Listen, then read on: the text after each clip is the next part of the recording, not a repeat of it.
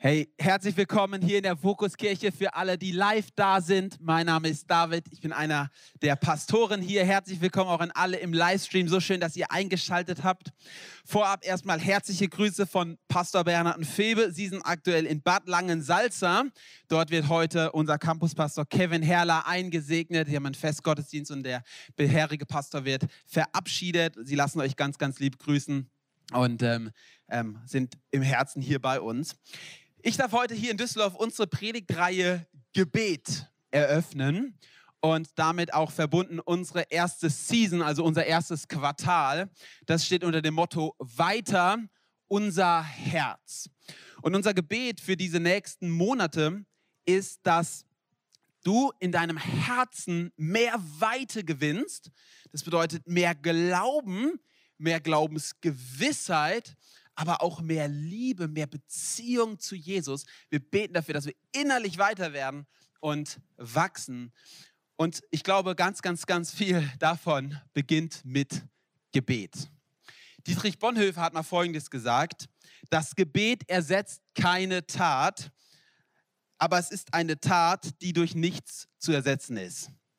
Das Gebet ersetzt keine Tat, aber es ist eine Tat, die durch nichts zu ersetzen ist. Und äh, das möchte ich dir auch so zusprechen. Ich weiß ja nicht, wie du so zum Thema Gebet stehst. Vielleicht bist du voll der Gebetsheld und du liebst es, stundenlang auf den Knien Jesus anzurufen und voll in seine Gegenwart zu kommen, wie Ruth Böhme zum Beispiel. Aber du, du hast vielleicht auch eher die Challenge, dass du ein bisschen einschläfst beim Gebet. Ich weiß es nicht. Vielleicht könnte ja diese Serie für dich eine Zeit sein, in der du einen Schritt weiterkommst in deinem Gebetsleben und ähm, mehr die Kraft des Gebets entdeckst. Meine Predigt heute heißt Gebet, was bringt das? Gebet, was bringt das?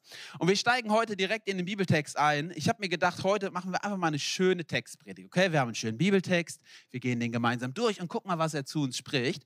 Wir springen in den Epheserbrief und ähm, ich will kurz den Kontext des Epheserbriefs erläutern. Der Epheserbrief ist vermutlich ein Rundbrief von Paulus an eine Gemeinde in Ephesus, das ist in der heutigen Türkei, und an andere Gemeinden rund um Ephesus her äh, herum. Das nannte man damals die Provinz Asia. Und ähm, er schreibt also ein ein Brief, der an mehrere Gemeinden gerichtet ist, die er kannte, weil er schon mal dort einige Zeit verbracht hat. Die Stadt Ephesus, das war eine sehr, sehr große Stadt und sie war multireligiös, viele Menschen, viele Religionen. Das war so eine richtige Metropole. Ähm, man könnte sagen, keine Ahnung, New York, Las Vegas, irgendwie so in diesem Stil. Also wirklich eine große Stadt. Ähm, viel Synkretismus, also Vermischung von Religionen. Und ähm, Ephesus war besonders bekannt für eine Göttin, und das ist die Artemis oder die Diana, je nachdem, ob griechisch oder römisch. Das war so die Göttin der Jagd, die Göttin, Göttin der Fruchtbarkeit auch. Und äh, die war extrem wichtig für diese Stadt. Es gab einen riesigen Tempel in äh, Ephesus für diese Diana. Man könnte fast sagen, das war so die Stadtreligion dort ähm, in Ephesus.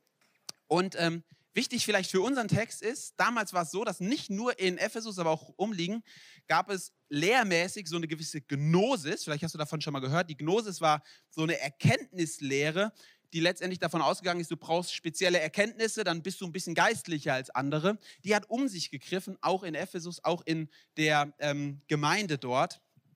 Und Paulus schreibt jetzt, nachdem er schon wieder weg ist aus Ephesus, an diese Gemeinde einen Brief, er selber sitzt im Gefängnis, vermutlich in Rom mittlerweile. Und er schreibt jetzt einen Brief zurück an seine Gemeinde, wo er zwei Jahre verbracht hat. Und ähm, er macht etwas Besonderes in diesem Brief, was passend ist für unsere Serie. Das ist untypisch eigentlich. Ich weiß nicht, ob du schon mal so einen Brief geschrieben hast. In seinem Brief schreibt er an verschiedenen Stellen Gebete auf, die er für die Gemeinde betet. Also er zeigt der Gemeinde quasi, das ist das, was ich mir für euch wünsche und wofür ich zu Gott, dem Vater, bete. Und dann schreibt er es quasi auf, dann liest die Gemeinde das weiter und merkt auf einmal, ah, interessant, darum, das ist also Paulus so wichtig. Und ich glaube, darin liegt auch der, der, der Wert für uns. Wir können mal sehen, was ist eigentlich Paulus, dem, der den Brief geschrieben hat, so wichtig. Und wir lesen gemeinsam die Verse in Epheser 3. Deshalb knie ich mich hin vor dem Vater, dem jede Familie im Himmel und auf der Erde ihr Dasein verdankt er möge euch nach dem Reichtum seiner Herrlichkeit mit Kraft beschenken, dass ihr durch seinen Geist innerlich stark werdet. dass Christus durch den Glauben in euren Herzen wohnt und ihr in Liebe eingewurzelt und gegründet seid. Damit ihr zusammen mit allen, die Gott gehören, imstande seid, das ganze Ausmaß zu erfassen, seine Breite, Länge, Höhe und Tiefe. Ja, zu erkennen, was alle Erkenntnis übersteigt, die unermessliche Liebe, die Christus zu uns hat. So werdet ihr erfüllt werden mit der ganzen Fülle, die von Gott kommt. Dem, der so unendlich viel mehr tun kann, als wir erbitten oder erdenken und der mit seiner Kraft in uns wirkt. Ihm gebührt die Ehre der Gemeinde, in der Gemeinde und in Christus Jesus von Generation zu Generation in alle Ewigkeit. Amen. Wow, ein spannendes und starkes Gebet von Paulus. Ich weiß nicht, ob es dir aufgefallen ist, Vers 16 bis 20 ist ein Satz, also 19. Paulus schreibt immer so seitenlange Sätze, bisschen komplex. Und ich möchte mit einer kleinen Gedankenübung in diesen Text reinstarten. Wenn alle Gebete, die du in den letzten sieben Tagen gebetet hast, erfüllt werden, was würde sich ändern? Wenn alle Gebete, denk mal drüber nach, wenn alle Gebete, die du in den letzten sieben Tagen gebetet hast, erfüllt werden, was würde sich ändern? Würde deine Lieblingsfußballmannschaft vielleicht gewonnen haben? Würde irgendwie dein Chef nicht mehr so gemein sein? Würden sich deine Umstände ändern? Würde sich vielleicht die Welt von anderen Menschen verändern? Würde dein Nachbar merken, was passiert ist? Würde die Regierung merken, was passiert ist? Würde die Welt merken, was passiert ist? Man könnte fragen, ändert sich deine Welt oder ändert sich die Welt? Ich glaube, der Text stellt uns am Anfang die Frage, worum geht es eigentlich im Gebet? Worum dreht sich unser Gebet? Ich finde es eine gute Frage, die ich mir auch in der Vorbereitung gestellt habe. Worum drehen sich meine Gebete? Und worum hat sich Paulus Gebet eigentlich gedreht? Meine erste Frage, worum dreht sich Paulus Gebet? Ihn interessiert es auch. Wir fangen mal an mit dem ersten und letzten Versen des Gebets, mit dem Rahmen. Weil es ist ja mal gut, überhaupt anzuschauen, was ist denn der Rahmen von dem Gebet? Die Ausrichtung des Gebets. Und ich will es mal vorlesen, nochmal Vers 14. Paulus beginnt sein Gebet mit folgendem. Deshalb kniee ich mich hin vor dem Vater, dem jede Familie im Himmel und auf der Erde ihr Dasein verdankt. Der Gott erstmal, zu dem er betet, ist Vater, der allmächtige Vater. Er kniet nieder vor diesem Vater und er richtet sich aus auf diese himmlische Realität. Im Himmel gibt es einen allmächtigen Gott, der übrigens auch unser Vater ist. Was für eine gute Botschaft, dass der allmächtige Gott nicht irgendwie nur ein weirder Typ ist, sondern dass er unser Vater ist. Und er sagt noch Folgendes, ihm verdanken wir alle unser Dasein. Also er sagt erstmal, im Himmel ist ein Vater und ihm verdanken wir unser ganzes Dasein. Und Paulus schließt sein Gebet mit Vers 20 und 21 dem, der so unendlich viel mehr tun kann, als wir erbitten oder erdenken, und der mit seiner Kraft in uns wirkt. Ihm gebührt die Ehre in der Gemeinde und in Christus Jesus von Generation zu Generation in All Ewigkeit. Amen. Er kehrt am Ende des Gebets wieder zurück zu diesem Gott. Er richtet sich wieder auf ihn aus. Und er sagt, dieser Gott, er kann so viel mehr tun, als wir erbitten oder erwarten. Und wisst ihr was? Diesem Gott gebührt Ehre und Anbetung in der Gemeinde von Generation zu Generation. Ganz basic, erste Beobachtung, die ich mache.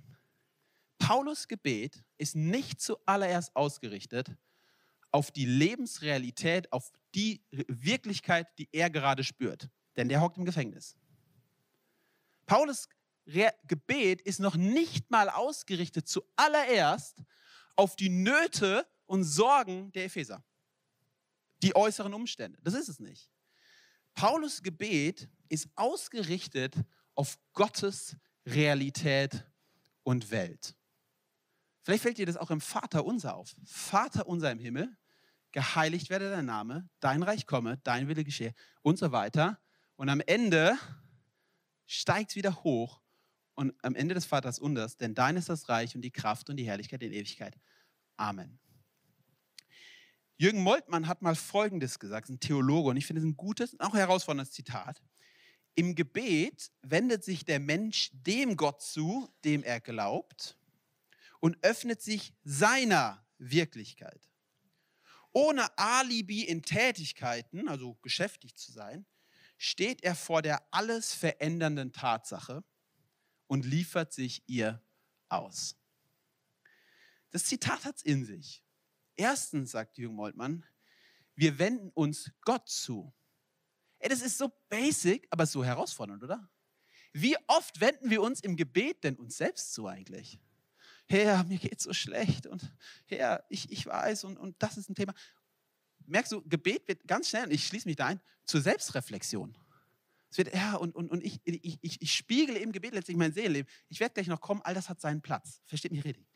Aber zuallererst wende ich mich Gott zu. Es ist ein Hinwenden zu Gott. Gott, es geht um dich. Das zweite ist, wir öffnen uns seiner Wirklichkeit. Gebet dreht sich zuerst um das, was aus Gottes Perspektive Wirklichkeit ist und nicht das, was unsere Wirklichkeit ist, die, die übrigens ihren Platz hat. Ich werde es gleich nochmal sagen. Aber zuallererst mal schaue ich auf Gott und seine Wirklichkeit. Er ist der Vater, dem jeder sein Dasein verdankt und er kann so viel mehr tun, als wir erbitten oder uns vorstellen können. Das ist Realität im Himmel. Und das Dritte, er sagt, wir liefern uns Gott aus. Gott, hier bin ich. Ich bin einfach mal da. Das lädt uns ein, ins Gebet zu kommen ohne Agenda. Kennst du? Du, hast, du, du gehst in die Gebetszeit, weil du genau weißt, was du willst. Du willst ja was. Du willst ja, dass sich Dinge verändern und du willst auch genau was. Du, du willst, weißt auch genau, was du in deinem Leben willst. Ich will uns mal herausfordern in diesen Tagen des Gebets, die wir auch aktuell haben. Wie wäre es, wenn wir Gebet mal damit beginnen? Gott, hier bin ich. Deine Realität ist so groß, deine Wirklichkeit ist so gut und ich liefere mich dir einfach aus. Gebet bringt uns in Gottes Welt. Wir bekommen einen Blick auf Gottes Welt. Und jetzt, das habe ich angekündigt, bitte verstehe mich nicht falsch. Deine Sorgen, deine Ängste, deine Nöte, natürlich haben sie Platz im Gebet. Lies mal die Psalmen. Die Psalmen drehen sich um Nöte, um Ängste, um Sorgen und so weiter. Aber ich möchte sagen, sie bekommen ihren richtigen Platz, wenn sie gerahmt sind von Gottes Wirklichkeit. Schau mal, die Sorge, dass ich nicht versorgt bin und dass ich finanziellen Mangel habe, wirkt auf einmal ganz klein neben der Aussage, Gott, dir verdanke ich mein Dasein. Dass ich überhaupt über diese Erde laufe, Gott, das kommt von dir. Und wenn Gott mich geschaffen hat, dann wird er mich auch versorgen. Es ist eine Frage der Gewichtung und eine Frage der Perspektive. Hey, ein Problem, das riesig erscheint, wirkt auf einmal lösbar neben der Aussage, Gott ist der, der unendlich viel mehr tun kann, als wir erbitten oder erdenken und mit seiner Kraft in uns wirkt. Das ist eine andere Perspektive, die ich einnehme. Ich schaue auf meine Probleme von Gottes Wirklichkeit aus. Und weißt du was? Das ist was unfassbar Heilsames. Ist was unfassbar Befreiendes. Manchmal sage ich in Predigen, das ist so eine Übung. Diese Übung heißt, wo setzt du dein Aber? Hast du bestimmt schon mal von mir gehört. Du kannst sagen, Gott, ich habe so große Probleme. Gott, äh, äh, du bist echt super, aber ich habe so große Probleme. Gott, ähm, ah, du, bist, du kannst echt so viel tun, aber ähm, hey, das Ding macht mich echt fertig. Du kannst die Sätze auch beide umdrehen. Du kannst sagen, Gott, die Sache macht mich wirklich fertig, aber du kannst so, so viel mehr tun und deshalb vertraue ich dir. Es ist entscheidend, was hinter dem Aber steht. Es ist entscheidend, was dein Rahmen ist. Und ich glaube, und das, das, das sage ich zu mir selbst, ich glaube, dass, dass unser Gebetsleben in einer individualistischen Welt so schnell zu einer, zu einer selbstzentrierten Selbstreflexion werden kann. Hey, ich lade dich ein. Gebet bringt dich in Gottes Welt und es wird dir am Ende zum Guten dienen, weil du auf einmal Gottes Perspektive einnimmst. Ich lade dich ein in diesen Tagen des Gebets, Beginn dein Gebet mit einem Blick auf Gott, einem Wahrnehmen und schließ dein Gebet mit einem Blick auf Gott. Gebet bringt uns in Gottes Welt. Jetzt fährt Paulus fort in seinem Gebet Und tatsächlich kommen jetzt Dinge, konkrete Dinge, für die er für die Epheser betet. Aber denkt dran, die sind gerahmt von Gottes Welt, von Gottes Realität. Und er sagt Folgendes zuallererst. Seine erste Bitte finden wir in Vers 16. Er möge euch nach dem Reichtum seiner Herrlichkeit mit Kraft beschenken, dass ihr durch seinen Geist innerlich stark werdet. Das erste Gebet, was er betet, ist mehr innere Stärke durch den Heiligen Geist.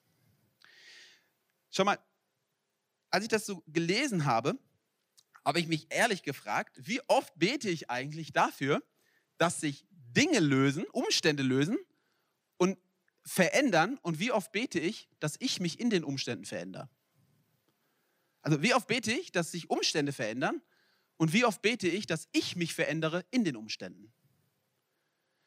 Also wie oft bete ich, dass sich äußere Dinge lösen und wie oft bete ich, dass ich innerlich stark werde und hindurchgehen kann. Und ich habe selber gemerkt, uh, ähm, ich glaube, davon kann ich was lernen. Und schaut mal, der Kontext in Ephesus, der sah ja nicht so aus, dass die Christen da mega happy, clappy miteinander gelebt haben und die alle fanden das toll, was die Christen gemacht haben.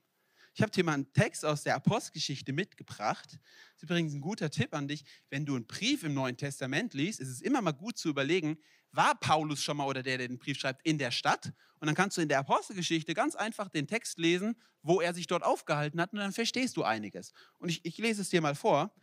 Um jene Zeit, da war Paulus, hatte die Gemeinde gegründet, es waren viele Leute zum Glauben gekommen in der Gemeinde. Um jene Zeit kam es in Ephesus wegen des neuen Glaubens zu schweren Unruhen.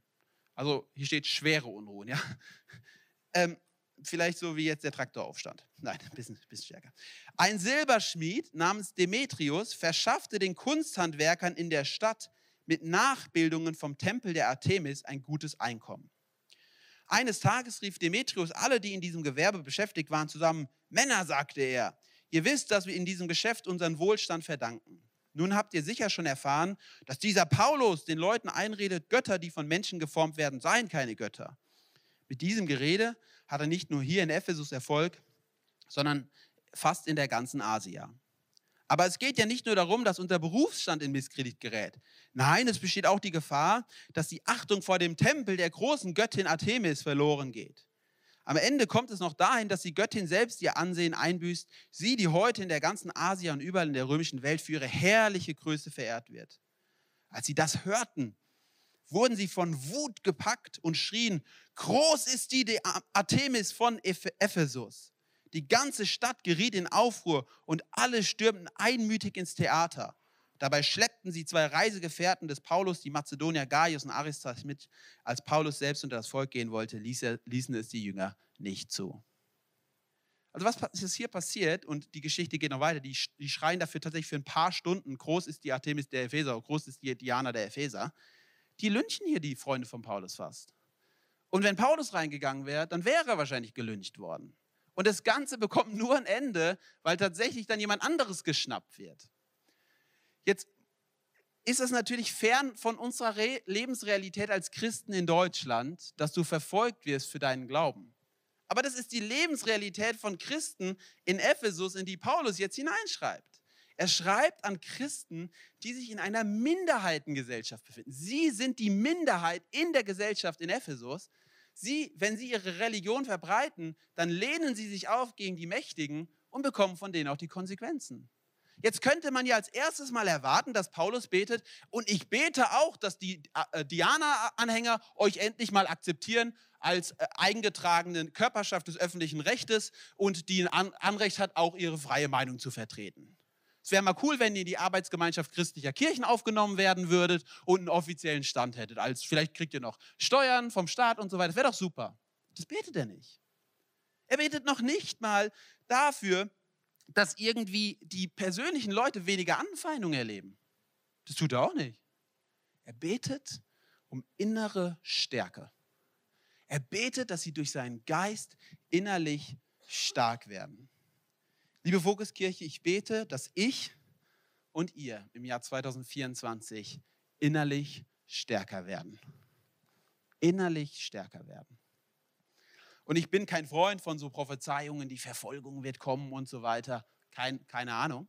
Aber wenn sie kommt, dann brauchst du innere Stärke. Vor zehn Jahren habe ich ein Buch gelesen, was mich sehr geprägt hat. Das war Heavenly Man. Das ist so ein Buch über Brother Yun. Das war so ein chinesischer Christ in der Untergrundkirche. Und Brother Yun hat ähm, viele Jahre die Erweckung in China miterlebt. In China gab es eine riesige Erweckung übrigens bis heute. In China gibt es mehr Christen als in Deutschland Menschen leben. Ähm, also keine Ahnung, über 100 Millionen Christen in China, nur Untergrund, weil sie verfolgt werden. Und Brother Yun war einer derjenigen, der ganz, ganz stark in, dieser, ähm, in, dieser, in diesem Aufbau der Untergrundkirchen dabei war und er hat massive Verfolgung erlebt. Brother Yun war vielmals im Gefängnis und er wurde tatsächlich, wie ganz viele andere Christen, schwer gefoltert für seinen Glauben. Und am Ende des Buches, kann ich mich noch erinnern, als junger Mann geht es irgendwann darum, dass er dann öfters, als er raus war aus dem Gefängnis, dann auch öfters Reisen in den Westen unternommen hat, um über die Untergrundkirche in China zu berichten. Und er wurde immer wieder gefragt von den westlichen Christen, wofür können wir denn beten für euch in China? Und wisst ihr, was er gesagt hat? Betet nicht dafür, dass die Verfolgung aufhört. Betet dafür, dass wir die Stärke haben, die Verfolgung auszuhalten. Das klingt für uns weird. Aber wisst ihr, was er gesagt hat? Dadurch, dass wir verfolgt werden, ist eine, so eine Ernsthaftigkeit, eine Heiligkeit da. Und es ist tatsächlich so, kirchengeschichtlich kannst du sagen, dass die größten Erweckungen oft da auch stattgefunden haben, wo die größte Verfolgung war. Und dass da, wo die größte, das, der größte Komfort und Reichtum war, dass da das Christentum in der Regel eher geschrumpft ist. Die spannende Sache ist, dass Brother Yun betet ja nicht ich. Brother Yun sagt, bete dafür, dass wir einen starken Rücken bekommen. Ich bete dafür, dass du innere Stärke bekommst. Wie wäre es, wenn wir gemeinsam dieses Jahr so beten, Herr, mach uns innerlich stark. Mein erster Gedanke war, Gott, Gebet bringt uns in Gottes Welt. Und jetzt, glaube ich, der zweite Gedanke ist, Gebet bringt Gottes Welt in uns. Schau mal, wir beten ja nicht darum, dass wir einfach stärker und härter werden, dass wir abgehärtet werden, dass wir so richtige Kerle werden und das einfach mal aushalten, wenn uns einer kritisiert. Das betet ja Paulus nicht. Paulus betet, dass die Kraft des Heiligen Geistes uns geschenkt wird und wir durch den Heiligen Geist stark werden. Er betet ja nicht, hey, streng dich mal an, werd mal ein Mann. Er sagt, lass dich von Gott beschenken mit der Stärke des Heiligen Geistes. Und deswegen glaube ich, der Himmel, die himmlische Welt soll unser Herz erfüllen. Und der Himmel ist gefüllt mit der Stärke des Heiligen Geistes.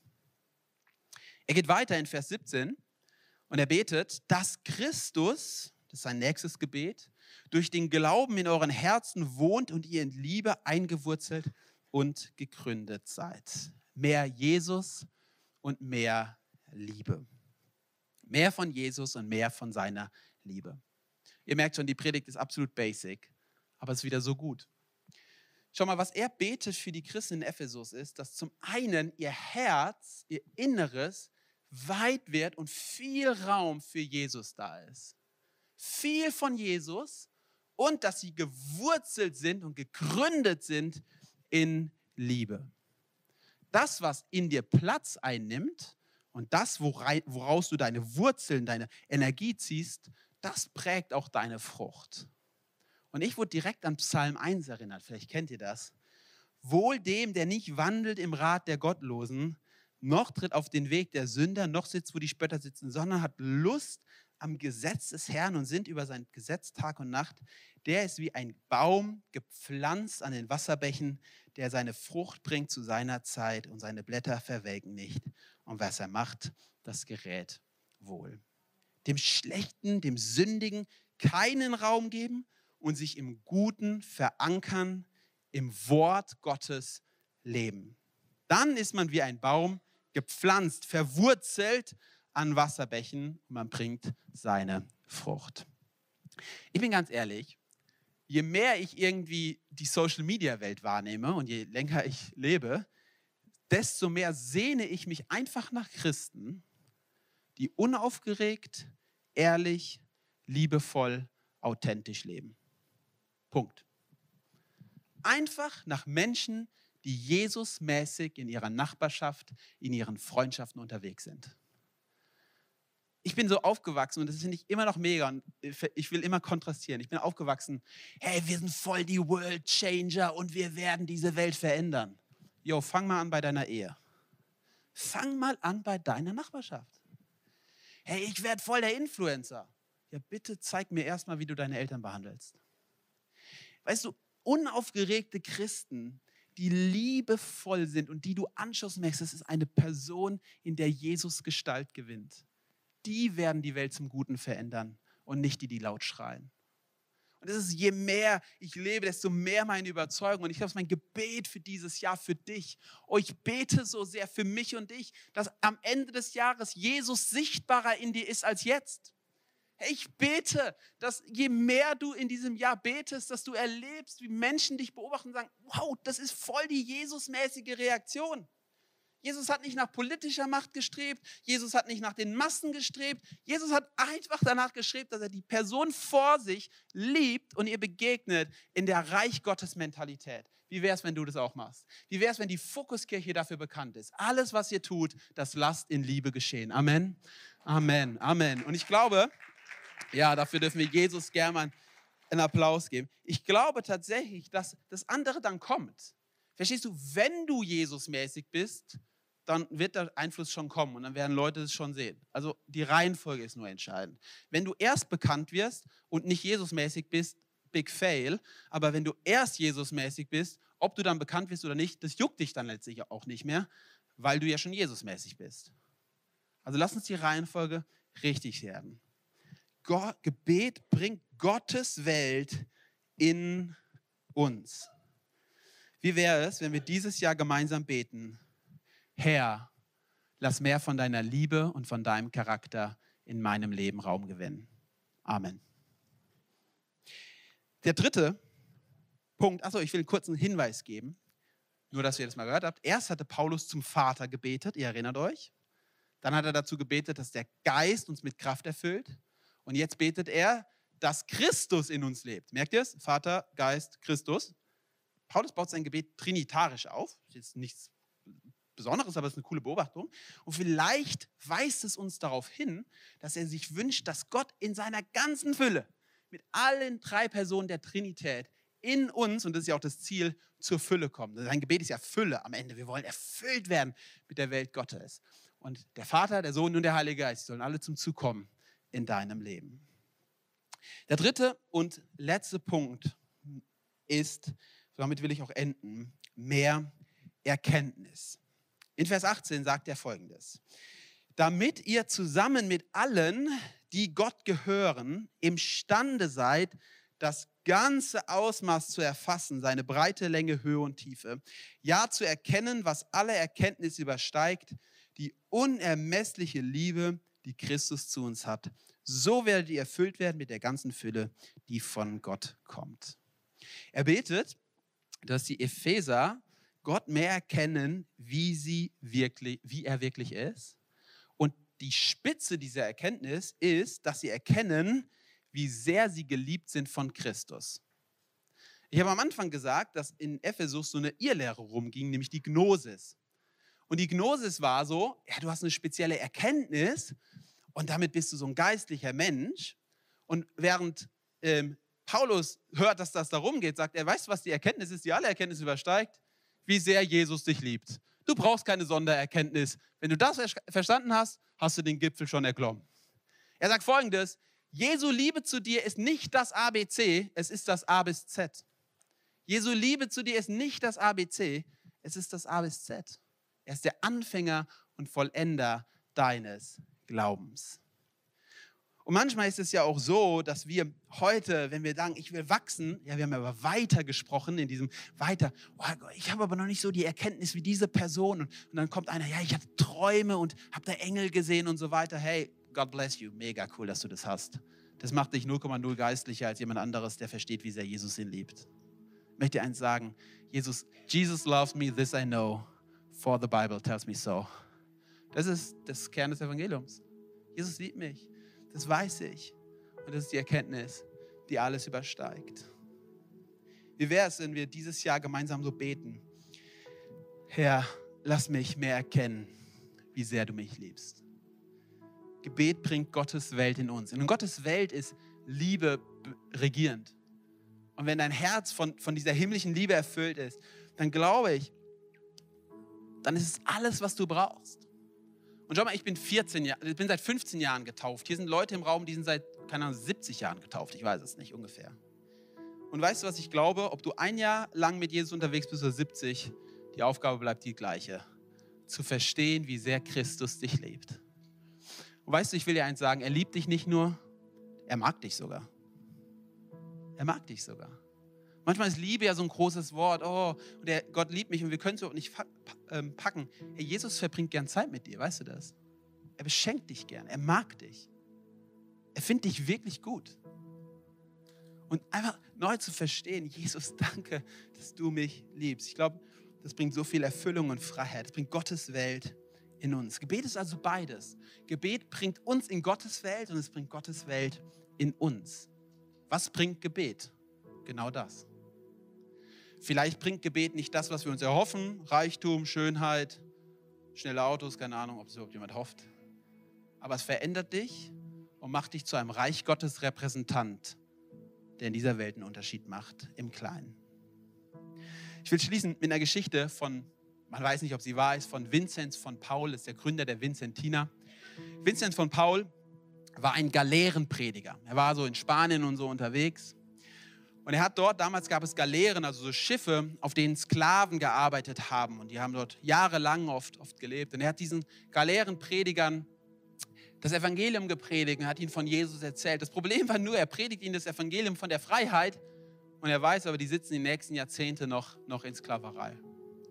Und irgendwann hat es Vinzenz äh, so, so, so ergriffen, dass er gesagt hat, ich, das Evangelium, das muss sichtbar werden.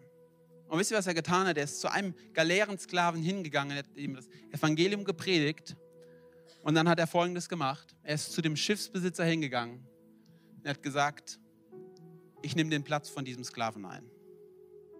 Und Vinzenz von Paul hat den Sklaven freigekauft, indem er selber ein Sklave auf einer Galeere geworden ist und für die nächsten Jahre als Sklave auf dieser Galeere gelebt hat und gearbeitet hat. Und der Sklave war frei. Und ich glaube, dass das das perfekte Bild ist auf das, was Jesus tut und wie sehr Jesus dich liebt. Wenn Jesus sagt, ich liebe euch, dann meint er damit nicht nur, hey, ich habe euch lieb, seid mal schön weiter Sklaven auf der Galeere, so ein bisschen Brot hinwerfen, sondern er nimmt den Platz ein des Sklaven auf der Galeere und er nimmt diesen schandhafte Rolle des Sklaven ein. Er dient dort jahrelang, er hat Jahre dort verbracht, damit du frei sein kannst. Das ist die Liebe, die Christus zu uns hat. Er predigt nicht nur, er lebt es, er tut es, er hat es getan am Kreuz. Am Kreuz, dass er für dich und für mich gestorben ist.